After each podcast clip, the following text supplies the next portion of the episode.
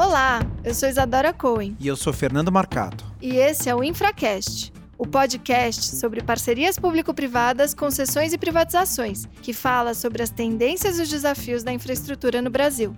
Se você é um profissional interessado na área de privatizações e infraestrutura, ou um jornalista que cobre essa área, ou talvez um estudioso sobre o tema, esse é o seu podcast. Na entrevista de hoje, conversamos com Diogo Macor, secretário de Desenvolvimento da Infraestrutura no Ministério da Economia. Antes de se juntar ao governo, Diogo era o sócio-líder de Governo e Regulação da Infraestrutura da KPMG no Brasil. Engenheiro de produção mecânica, com mestrado em Administração Pública pela Universidade de Harvard e doutorado em Sistemas de Potência e Regulação do Setor Elétrico pela USP. Diogo, atualmente, é um dos principais responsáveis pela reestruturação de todos os setores regulados no país, tendo sido um dos principais incentivadores da mudança do novo marco legal do saneamento. Secretário Especial Diogo Macor, que bom tê-lo aqui no Infracast conosco. Você que é tema de hashtag aqui dos nossos ouvintes e dos nossos entrevistados, que conclamam esse grande momento aqui tão esperado e que não poderia ser mais oportuno. Afinal de contas, você foi um dos grandes protagonistas desse capítulo da história, que é a aprovação do novo marco regulatório do saneamento aqui no Brasil. Muito obrigada por essa prestigiosa presença e por ter aceito o nosso convite. Isa, é um prazer, eu que agradeço pelo convite, cumprimento Fernando e nosso amigo Ramiro, né, lançou a hashtag. Então, Ramiro, um grande abraço para você, aqui estou. Sensacional, de, olha, de verdade, muito obrigada, eu estou super feliz com a sua presença aqui. Conta então um pouquinho para a gente sobre esse que não poderia deixar de ser o nosso primeiro grande tema, a nossa primeira pergunta, que é o marco legal do saneamento básico. Conta para a gente o que, que é essa revolução e como que você protagonizou esse caminho. Estou muito feliz. Parabéns. Obrigado, foi uma luta mas resultado de um trabalho coletivo. Então, realmente, muita gente aqui dentro se mobilizou. O Ministério da Economia já teve muita gente que ajudou desde o início. Nosso ministro comprou realmente a pauta. Eu não lembro de nenhuma declaração pública do ministro Guedes eh, nos últimos meses que ele não tenha falado sobre o saneamento básico. Dentro da economia, a própria Marta já tinha trabalhado muito nisso. A Dani, assessora do Guedes, junto com o Esteves, toda a interlocução com o Congresso. Então, então, realmente, muita gente envolvida na economia, fora daqui, o MDR, a Secretaria de Governo, a Secretaria-Geral com a SAGE, o BNDES trabalhou demais nisso. Então, realmente foi um gol e, em algum momento, apesar de toda a resistência inicial, todo mundo entendeu que era um gol pelo Brasil. Então, a gente falava realmente de um retrocesso histórico que agora a gente tem a oportunidade de resolver. Confesso que na votação ali foi uma festa aqui e agora implementar implementação, né? Tem a parcela agora de regulamentação do PL via decretos e certamente as modelagens que o BNDES já está fazendo vão ser uh, fundamentais para quebrar a inércia, ou seja, ele já tem se debruçado sobre esse tema há muito tempo e com isso a gente consegue viabilizar o que nós estamos chamando aqui das três grandes ondas de oportunidade. Então, a primeira onda, justamente decorrente daqueles estados que voluntariamente queiram privatizar suas empresas, lembrando que esse marco ele não é sobre público contra privado, ele é sobre eficiência contra não eficiência, mas daqueles estados que entendam que o melhor caminho seja a privatização ou a concessão plena desde o início, assim como Alagoas e Rio não estão privatizando, estão fazendo uma concessão plena de serviços, justamente para fazer frente a esses investimentos que estavam represados. Então, eles podem já. Num segundo momento, lá em 2022, quando os estados que queiram ficar com as suas operações apresentarem o plano de investimento e eles vão ter que comprovar que tem fôlego musculatura para fazer frente àquele investimento. Ou, para aqueles que não consigam comprovar essa capacidade financeira, eles vão ter que provavelmente abrir mão de algumas operações para aquelas que não cabem dentro da musculatura da empresa, e com isso gera a segunda onda de investimentos. E aí a terceira, em 2027, quando vencem os cinco anos após uh, esse aditivo, para que de fato a agência reguladora consiga olhar para trás, verificar quem de fato cumpriu aquelas promessas de investimento que foram feitas lá em 2027 2022 e provavelmente alguns processos de caducidade se iniciam contra aqueles que não cumpriram o que foi prometido e isso gera a terceira onda. A gente vai ter aí ao longo dos próximos sete, oito anos três grandes ondas de atração ao investimento privado para que a gente consiga entre 2033 e 2040 resolver de fato esse gap histórico de falta de investimento. Diogo, realmente o marco legal ele foi muito engenhoso da forma como foi construído. Eu que atuo no setor já há algum tempo, realmente a gente nota uma completa mudança do ambiente institucional do marco legal. Eu queria saber de você como que você espera, dentro dessas ondas que você mesmo mencionou, o que, que é mais provável? Que tenhamos projetos como o de Alagoas, como o da SEDAI, que são, na verdade, projetos de concessão, com alguma ainda interface pública, ou a gente já pode esperar processos de fato de completa privatização das empresas estatais. Você sente isso em alguns estados, esse movimento, ou a gente tende mais para o caminho das concessões? Eu acho que a gente vai ver um pouco de tudo, sabe, Fernando? Cada estado vai identificar qual que é o melhor modelo, não só em termos é, financeiros, mas em termos políticos. A gente sabe que esse é um assunto que aflora aí discussões bastante pesadas e o modelo que o Rio de Janeiro e Alagoas fizeram é um modelo engenhoso para quem politicamente não consegue abrir mão da sua empresa estatal, ou seja, eles mantêm a empresa estatal que não tem capacidade de investimento investimento, porque se tivesse já teria feito. Eles assumem que realmente um agente privado consegue aportar conhecimento e recurso financeiro para aquela operação, eles simplesmente colocam a bola de volta no campo para alguém que queira jogar bola. Eles ficam do lado de fora olhando, eles existem, eles fornecem água bruta para o sistema, mas é um agente privado que vem com uma concessão plena, isso é muito importante, foi uma coisa que a gente batalhou muito ao longo da tramitação do PL, para que não tenham subdelegações. A subdelegação era uma engana que eu gosto, você tinha uma casca ineficiente de empresa estatal, vendia vendia água, vamos dizer, por cinco reais o metro cúbico, chamava o agente privado para fornecer aquilo por três e ela torrava os outros dois com ineficiência, porque ela não usava aquilo para subsídio cruzado. Tanto que os municípios do interior e as regiões mais pobres simplesmente não tinham acesso. Então ela torrava aquilo com salário, como a gente mostrou muitas vezes em vários estudos aí ao longo desse último ano e meio. O que a gente quer é eficiência direta, que chegue eficiência para o cidadão. Então, com isso, você quebra esse mecanismo do que a gente chamava de atravessador monopolístico, que era a empresa ali tendo uma casca de ineficiência e drenando a eficiência do privado para um modelo onde, de fato, o privado consegue prestar o serviço de qualidade e passar essa eficiência direto para o cidadão. Então, cada estado vai ter um modelo mais viável financeiramente e politicamente, lembrando que privatização até hoje é proibida e a partir de agora ela passa a ser permitida. Um negócio impressionante, a gente tinha uma vedação à privatização até hoje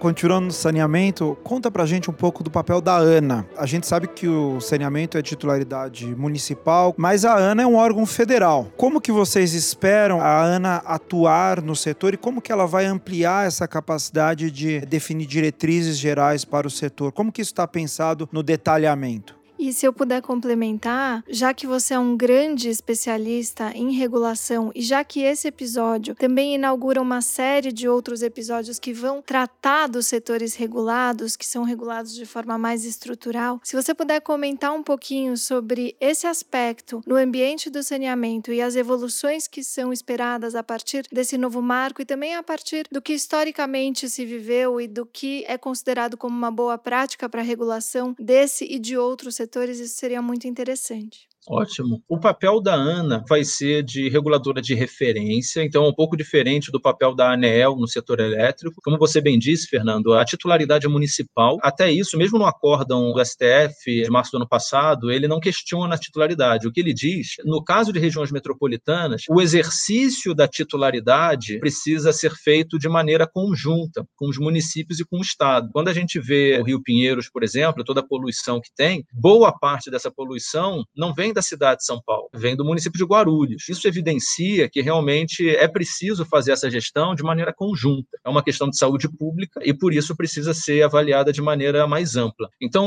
o que a ANA faz é uma regulação de referência para aplicação pelas agências reguladoras estaduais ou regionais, enfim. Mas é importante a gente fazer uma diferenciação, e aí acho que eu faço o gancho para o que a Isa está perguntando, que é da regulação que ela vai utilizar para aquelas empresas que não forem licitadas, e aí sim ela usa um modelo de regulação discricionária. E qual o grande objetivo desse tipo de regulação? Como você não teve um processo concorrencial que extraiu no ano zero a eficiência do operador, a agência ela se pergunta, ela se preocupa se aquele valor que é cobrado pela empresa é um valor eficiente, é um valor justo ou não. Ela se preocupa em como estimular a eficiência do operador, em tentar simular um custo que na prática não foi estressado no momento zero. Com base nisso, ela acaba criando regras e aí ela vai olhar custo operacional eficiente, ela vai olhar base de remuneração, taxa de retorno, ela começa a se perguntar um monte de coisa que não precisaria ser perguntado se de fato houvesse um processo licitatório que absorvesse toda a eficiência do operador no ano zero. E aí eu faço o link para a segunda parte, que é um modelo de implementação e garantia de enforcement ali do contrato que foi feito. Então a gente vai ter dois mundos paralelos: o mundo das empresas que não foram privatizadas ou que não passaram por um processo concorrencial com uma regulação discricionária e o mundo daquelas empresas que de fato foram estressadas num procedimento licitatório no ano zero e que a gente vai partir para uma regulação, eu não vou dizer totalmente contratual, porque uh, quando a gente pensa num horizonte de 30 anos, a gente sabe que de fato coisas acontecem. Nós sabemos que por mais inteligentes que sejam as pessoas que façam a modelagem, a gente vai errar, porque o mundo muda, a cidade muda, tem toda uma questão orgânica de mutação do ambiente urbano. O contrato ele precisa ser flexível, mas não é porque ele precisa ser flexível que ele precisa ser imprevisível. Então a gente defende o conceito de flexibilidade com previsibilidade, critérios de revisão tarifária, critérios de como a gente responde à materialização dos riscos ao longo dos 30 anos. Isso tem que estar combinado desde o momento do edital. Com isso, o valuation que o investidor faz é preciso, mas ele precifica, não concordando, ele precifica. Uma regra ruim é precificar verificável. Uma regra muito boa que seja feita por um grande gênio de doutorado ou pós-doutorado que muda a cada cinco anos, ela é imprevisível, ela é invalorável. Eu prefiro uma regra ruim que não muda, porque pelo menos você precifica. É óbvio, eu falo isso só para contextualizar, mas a gente vai trabalhar bastante para que não tenhamos regras ruins desde o início. Super interessante, Diogo. Você falou bastante sobre esse momento da competição, né, da licitação, esse momento em que diversos possíveis investidores se deparam com esse momento concorrencial para eventualmente assinarem um contrato com a administração pública. E eu gostei que você desmistificou isso numa das suas lives que eu tenho acompanhado bastante, que você falou o seguinte: olha, a gente não está necessariamente tirando a empresa pública do jogo. Inclusive a empresa pública ela pode participar desse momento e eventualmente ela pode vir a ganhar o processo licitatório para concorrência desses serviços que serão delegados possivelmente pelos municípios. E aí me conta um pouquinho como que funciona isso e me conta também como que é o regime de transição dos tais contratos de programa. Eu achei muito interessante os incentivos que esse novo marco legal traz para modernizar a administração pública e em especial as empresas que lidam com os serviços de saneamento? O principal incentivo, Isa, é a perda do contrato. Seja o agente público ou privado, que você coloca de uma maneira bastante clara ali dentro do novo marco legal, quem não entregar um serviço público para o cidadão perde o contrato. Foi inserido, foi uma regra parecida com que a ANEEL colocou nos contratos de distribuição de energia lá em 2015, dizendo que quem não cumprir as metas em três anos no intervalo de cinco, perde o contrato, abre-se um processo de caducidade. Então, então, é, nessa linha, a gente está interessado realmente é na entrega daquele serviço. Isso a gente espera que leve a lances mais responsáveis também. Você falou que a empresa pública pode entrar e concorrer, ela pode, em que pese a gente sempre defende que o ideal seria um mercado totalmente livre. Né? Na China existe o conceito do, eles chamam o PPP de Public public partnership, porque a empresa de uma província concorrendo numa coisa da outra, eles tentam simular um ambiente capitalista, botando as empresas públicas para brigar, o que é um negócio que me parece um pouco estranho. Acho que haveria, sim, uma justiça nessa competição se a gente, de fato, colocasse limites para socorro do governo cada vez que uma empresa pública tem um prejuízo, porque uma empresa privada, quando tem prejuízo, o prejuízo é do acionista, acabou. O camarada que pisou no tomate, fez o cálculo errado e ele que arque com as consequências. Isso é a destruição criativa que a economia capitalista exige para a gente gerar inovação, para a gente gerar eficiência para a gente seguir adiante. A partir do momento que uma empresa pública dá um lance irresponsável e depois pede socorro para o governo, quem paga a conta são todos os brasileiros. Então, isso é algo que depois a gente vai ter que refletir para ver que tipo de modelo nós queremos. Acho que essa é uma questão bastante importante para a gente abordar em algum momento, quando de fato essas competições começarem.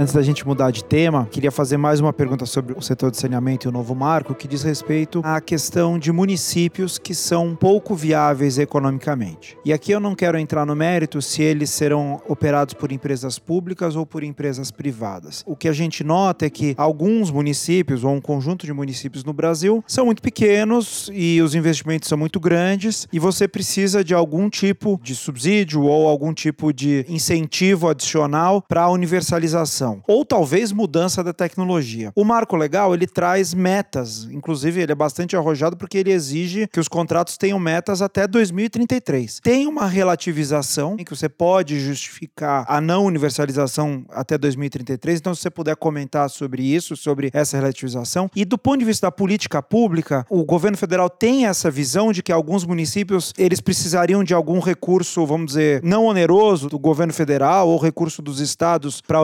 universalizar ou pelos estudos de vocês, todos os municípios poderiam ser viáveis por meio da cobrança de tarifas?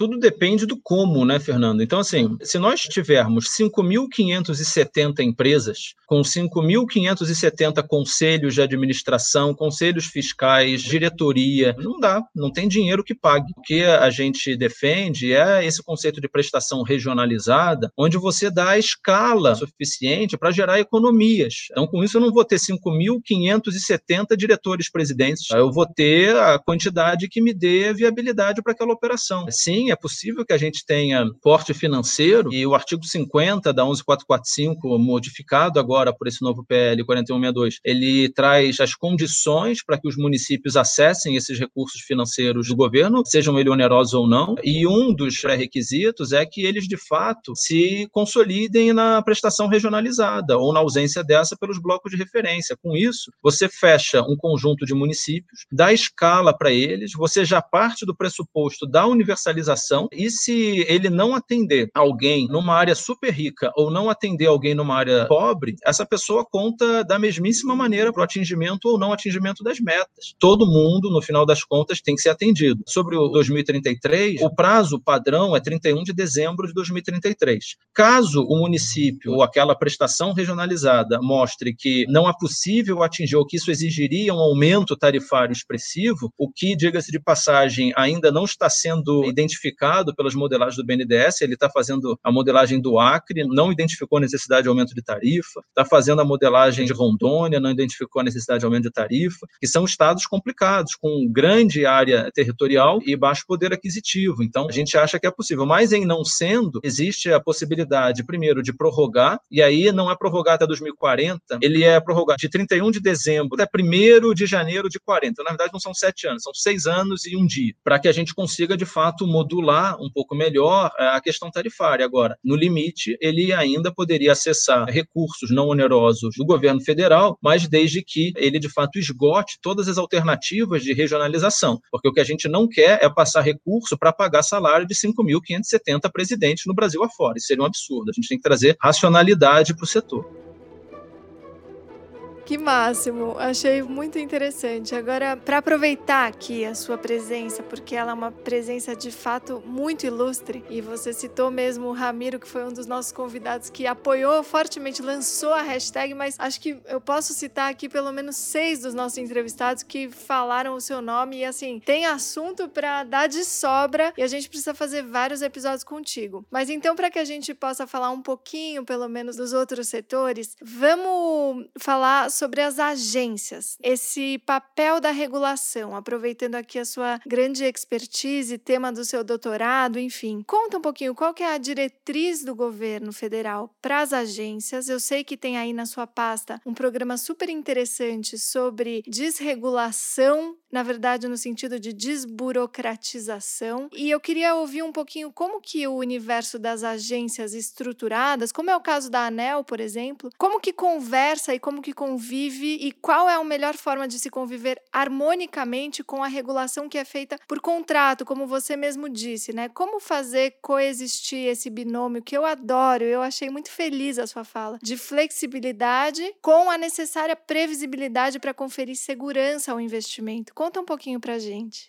Primeira coisa, dentro da nossa pauta de liberalização de mercados, a gente sempre tenta reduzir o papel do governo ao máximo. Primeiro, porque todo ponto de contato entre setor privado e governo é uma oportunidade de corrupção, é uma oportunidade de, de jeitinho, é algo ruim. Sempre que a gente pode liberalizar dentro dos limites que serviços públicos nos impõem, a gente tem uma restrição do artigo 175 da Constituição, que fala que serviço público é prestado pelo titular ou é mediante concessão ou permissão que é precedido por licitação, a gente tenta, tudo que não tiver esse enquadramento direto, transformar em autorização. Com isso, a gente foge da regulação tarifária, a gente foge de uma série de pontos de contato, a gente elimina uma série de pontos de contato que nos ajudam bastante. Então, além desse ponto de contato ser uma oportunidade para práticas não republicanas, como a gente viu acontecer, infelizmente, aí no passado, mesmo pessoas bem intencionadas, cada dia que passa, a gente inventa uma regra nova. É aquilo que eu falei, é uma regra boa que aparece todo dia. Alguém que foi, fez um mestrado, voltou com uma ideia maravilhosa, colocou para dentro. O cara fez o doutorado, voltou com algo melhor ainda. Por aí fez alguém com pós-doutorado, voltou com uma ideia que ninguém sabia como passamos tanto tempo sem aquela ideia maravilhosa. No setor privado é comum a gente dizer que custos são como unhas. Se a gente bobeia, a unha fica grande, você tem que toda hora ir lá e cortar a unha. Então a gente tem que toda hora ir lá e cortar os custos. Aqui no governo, além dos custos, a gente tem a regulação. Todas as regulamentações, elas são piores que unha, porque unha, bem ou normal, a sua mãe já corta ali a sua unha de manhã e você é, incorpora aquela prática e leva. Regulação é como pelo na orelha. Pelo na orelha, sua mãe não tira pelo na orelha quando você é criança. Um belo dia, depois de adulto, você olha no espelho, você tem um chumaço de pelo na sua orelha, você fala, meu Deus do céu, como que isso foi parar aí? Então a regulação é isso, ela chega silenciosa. Quando você percebe, você tem milhares de páginas de regulamentos e decretos e portarias e resoluções e você leva um susto, porque aquilo virou realmente um negócio horroroso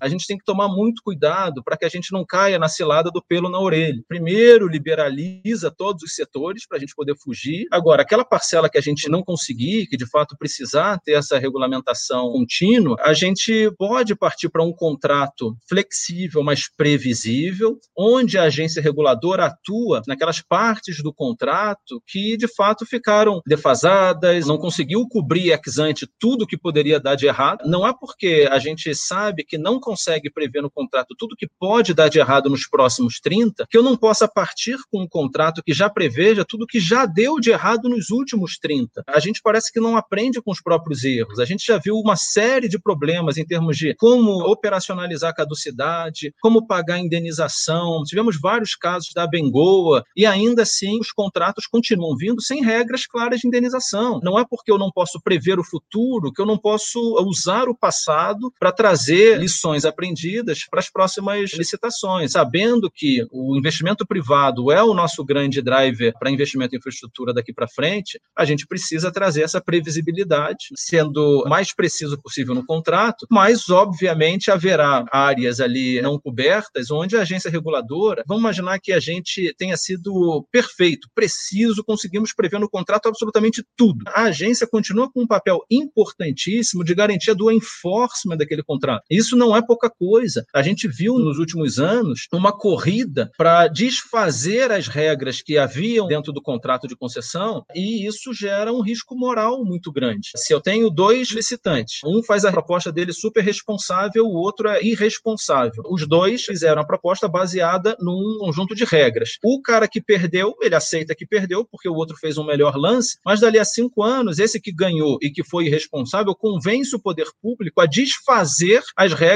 que estavam no contrato. E com isso, o que, que o primeiro licitante que perdeu faz? Ele nunca mais volta, ele nunca mais bida, porque ele olha e fala: bom, isso daqui não é sério. Se o objetivo é o ser irresponsável para depois tentar renegociar, muitos investidores, que são justamente o que nós queremos, não topam esse tipo de comportamento oportunístico. Então, eles simplesmente vão embora. O enforcement do contrato não é uma atribuição secundária, pelo contrário, é fundamental para que a gente evite seleção adversa e risco moral.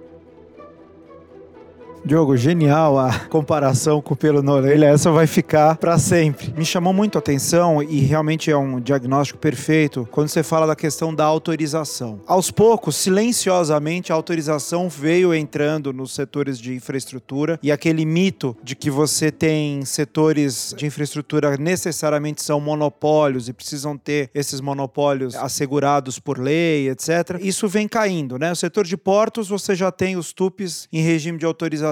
Setor de aeroportos já se fala muito nisso, inclusive já tem alguns exemplos, né? E ferrovias também há uma tendência, principalmente para short lines, que você tenha autorização e não mais concessão. Mobilidade com os aplicativos e tudo mais, mesmo saneamento, a gente conhece algumas situações em que você tem franjas concorrenciais dentro da área de concessão para indústrias, etc. Como que o governo, o Ministério da Economia está se estruturando? Essa é a tendência. A gente pode falar de que o modelo de concessão está caindo de moda. A tendência é que a gente aumente a autorização. Até o próprio PL do deputado Arnaldo Jardim de revisão da lei de PPPs e concessões dá um foco grande em autorização, né? Como que você vê isso como tendência no Brasil, no mundo? É possível já afirmar isso? É nesse sentido que o governo está arrumando? É, sem dúvida. Tivemos o saneamento agora, né? Estamos falando mais sobre ele, mas a gente não pode esquecer do PLC 79, que foi aprovado no ano passado, é sobre telecom. Então, ele de fato migra o regime de concessão para o regime de autorização num setor que há pouco tempo atrás era considerado um monopólio natural. Todo mundo tinha um cabo de telefone chegando na sua casa, era o telefone fixo, aquelas empresas tinham um compromisso de investimento em orelhões no Brasil inteiro. A gente está falando aí de cerca de 20 anos. O monopólio monopólio natural de telecom acabou e a gente consegue partir para um regime de autorização. Talvez no setor elétrico, a gente daqui a alguns anos, a partir do momento que a gente consiga armazenar energia em sistemas distribuídos, o que não é o caso hoje, hoje existe um subsídio cruzado bastante regressivo dentro do setor elétrico para a prática dessa geração distribuída, mas a partir do momento que a gente consiga de fato armazenar, talvez a gente tenha de fato um questionamento sobre o nosso conceito de monopólio natural. Quando a gente olha o novo marco do gás, que também também está em tramitação no Congresso, o que, que a gente faz? Tenta devolver ao setor de gás a possibilidade de empreendedores investirem em gasodutos em regime de autorização. Nós ceifamos desses investidores esse direito lá em 2011, quando a gente falou que não, que era regime de autorização, nós faríamos concessões aqui pelo governo federal. As pessoas aqui em Brasília são muito mais inteligentes que 210 milhões de empreendedores no Brasil. E de 2011 para cá, quantas concessões de gasoduto nós tivemos no Brasil? Absolutamente nenhuma. É claro claro que devolver o regime de autorização é uma prática muito mais inteligente que a gente tem para, de fato, possibilitar o empreendedorismo no Brasil para grandes investimentos também, por que não? Nós temos oportunidades represadas, vamos pegar o caso do saneamento. Em que setor a gente teria 700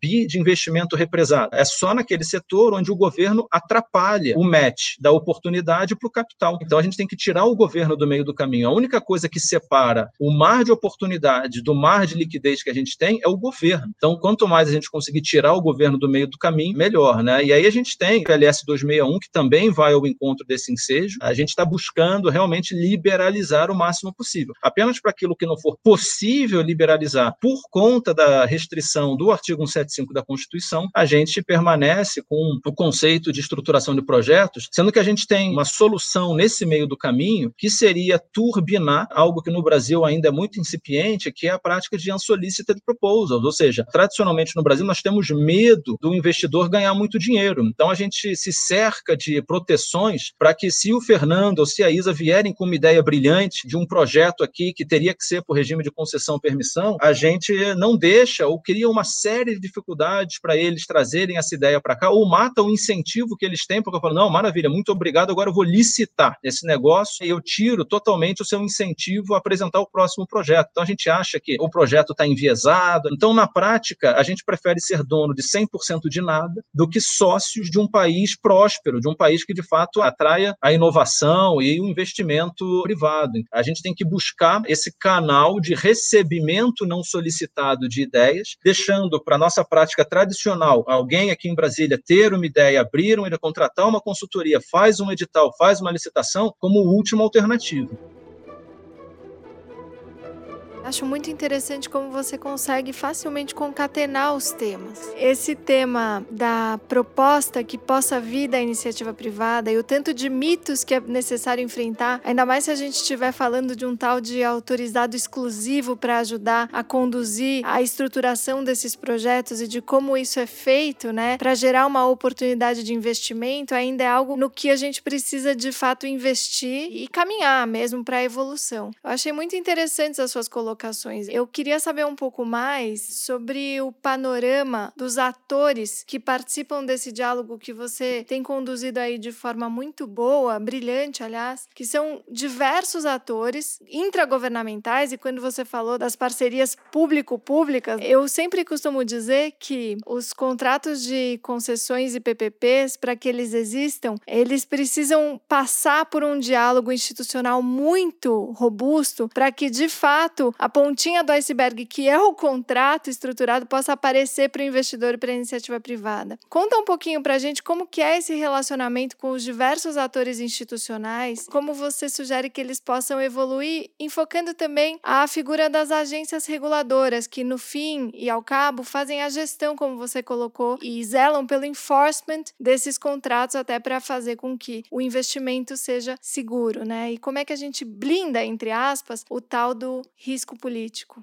O risco político realmente é complicado da gente conseguir mitigar, mas a gente consegue blindar as influências por um bom contrato. O Brasil pode falar o que for, mas a gente cumpre contratos no Brasil. Mesmo das vezes onde o governo tentou rasgar o contrato e impor alguma coisa, infelizmente teve um estresse de curto prazo, mas as empresas judicializam e conseguem aquilo que de fato está escrito no contrato no médio prazo. É ruim, idealmente isso não haveria. Por isso que eu defendo tanto um contrato bem feito. A gente viu no passado muitas concessões com contratos de 15 páginas, contratos de 20 páginas, com letra tamanho 12, espaçamento duplo, ou seja, o contrato ele não tinha nada ali dentro, e era de propósito. Se deixava tudo vago justamente para que tudo pudesse ser depois negociado, sabe-se Deus como. E a partir do momento que a gente traz luz aquilo, fica mais fácil. Agora, é evidente que esse é um processo complexo. A gente vai queimar muitos neurônios para desenhar esse contrato contrato ideal e a regra, mas uma vez desenhada e quebrada essa inércia, aí eu faço o link com o que você perguntou da articulação, a gente junta esse grupo, a gente coloca órgãos de controle na mesa e uma vez feito esse modelo ideal, a gente pode comoditizar aquele determinado produto, vamos chamar assim. Assim como o setor elétrico comoditizou os leilões de transmissão, de geração, e não à toa são os leilões mais concorridos que tem, porque todo mundo já sabe qual que é o espírito daquele negócio, todo mundo já conhece o contrato, tem um outro ajustezinho e tal, mas a regra todo mundo já conhece. Então, com isso, você amplia a concorrência, você traz segurança. O que a gente precisa fazer é trazer essa comoditização para todos os outros setores, esse contrato padrão, a regra padrão. Mas imagina que cada estado, nesse conceito de prestação regionalizada, talvez três blocos. Então, a gente vai estar falando, vamos dizer aqui em grande número, talvez em 100 oportunidades. Se a gente pensa em 100 oportunidades, imagina se a gente tiver 100 contratos diferentes. Imagina se a gente tiver 100 matrizes matrizes de risco diferentes, sem editais diferentes, a concorrência vai ser muito menor, porque os investidores vão falar, bom, eu tenho capacidade de entender cinco modelos, dez modelos, né? não cem. Então vai ter também um cherry picking, aí sim a gente vai ter um problema de seleção. Ao passo que se nós tivermos um modelo bem feito, que todo mundo entende, aceita, o próprio Tribunal de Contas vai autorizar esse processo licitatório de uma maneira muito mais rápida, porque afinal de contas ele já entende o que está ali dentro, e a gente ganha prazo. Hoje a gente está falando de um lead time em torno de 28 meses entre a tomada de decisão de se conceder alguma coisa e a assinatura do contrato. Então, a partir do momento que a gente deixa isso de uma maneira mais padronizada, a gente consegue diminuir bastante, trazer segurança e ampliar a concorrência.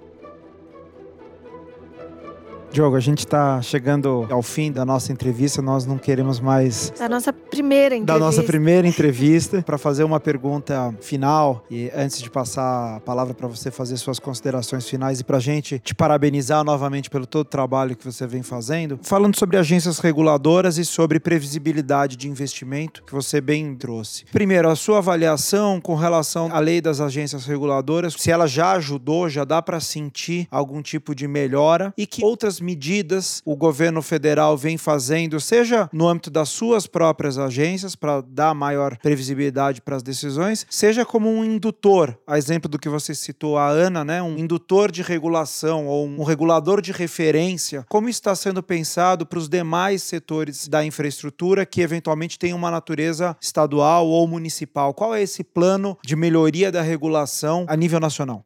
Olha, essa é uma excelente pergunta, porque nós fomos muito criticados ao longo da tramitação desse PL do saneamento de que estaríamos invadindo competências municipais e etc. Tem uma tal de Constituição Federal que é claríssima, dando para a gente o dever de dar diretrizes para o saneamento básico, assim como para outros serviços, como, por exemplo, mobilidade urbana. Não é porque a titularidade é municipal que a gente pode se furtar a nossa obrigação, não é um direito, é uma obrigação constitucional de dar as diretrizes. A gente precisa, de fato, trazer ou ajudar ou estender a mão para os estados, para os municípios, naquilo que for possível, justamente trazendo essas boas práticas, trazendo esse norte. Acho que as agências reguladoras, a nível federal, nós sabemos que, de maneira geral, elas têm sim uma excelente qualidade técnica. Eu acho que a nova lei das agências trouxe uma série de avanços. Esses avanços, eles talvez serão mais percebidos ao longo dos próximos anos, porque a gente fala de ajustes de governança e a gente sabe que esse choque não se dá no curto prazo. É uma mensagem bastante positiva, onde a gente consegue fortalecer a agência reguladora, e é importantíssimo que a gente discuta também, Fernando, o papel da agência no contexto geral. Quando a gente lembra que a Lei 8987 ela é de 95, portanto, é anterior à criação das agências reguladoras, acaba que ela confunde um pouco os papéis do poder concedente com a agência. Tem muita agência que hoje tem o chapéu do poder concedente. E a gente sabe que em economia economia, a agência reguladora, ela fica no centro de um triângulo. Ela equilibra os interesses do poder concedente, do usuário e do investidor. Ela é autônoma, ela é independente, ela equilibra esses interesses. Então, a gente não pode de maneira nenhuma confundir ou capturar a agência reguladora por uma das pontas que está nesse triângulo, que seria do poder concedente. A gente tem que trabalhar para garantir autonomia para uma função super nobre, que é a manutenção da regra do jogo que foi acordado no momento da licitação. Isso não pode ser visto como um papel secundário de maneira nenhuma. É o árbitro. Você vai dizer que o juiz de uma partida de futebol não é importante porque ele não tem autonomia de reinventar a regra no meio do jogo? De maneira nenhuma. Ele é importantíssimo para garantir o cumprimento da regra que todo mundo acreditava que era o correto quando entraram no jogo para começar a partida. Então, a agência reguladora é o juiz. Ela tem que entender o resultado do trabalho dela é importantíssimo para a gente garantir justamente a confiança do investidor ao longo desses 30 anos de contrato. Acho que um dos temas importantíssimos para quem trabalha no governo é saber comunicar muito bem aquilo que faz numa linguagem que seja acessível. E você, inteligentíssimo do jeito como é, consegue colocar a bola no jogo, trazer isso para o corriqueiro. Eu não tenho como te agradecer. De fato, eu queria que você estivesse com a gente semanalmente, contando o que você faz, porque eu sei que é muita coisa, muita coisa, mas a gente esperou o tempo certo. Eu queria te agradecer de novo, mais uma vez, imensamente pela sua disponibilidade por essa aula, por esses ensinamentos. Foi muito, muito bacana essa riquíssima troca que você se dispôs a fazer aqui com a gente hoje no Infracast. Muito obrigada, meu querido Diogo. Foi um grande prazer, Isa, Fernando, contem comigo no que precisar. Parabéns pela iniciativa de vocês, porque a série do Infracast é fantástica. O que a gente precisa é justamente garantir que todo mundo tem acesso a informações de diferentes pontos de vista. Acho que ninguém é dono da verdade e esse tipo de iniciativa garante que cada um possa ouvir o ponto de vista do outro e é assim que a gente constrói um país melhor. Então, obrigado pelo convite e parabéns é para vocês também pelo Infracast. Obrigado, Diogo. Parabéns.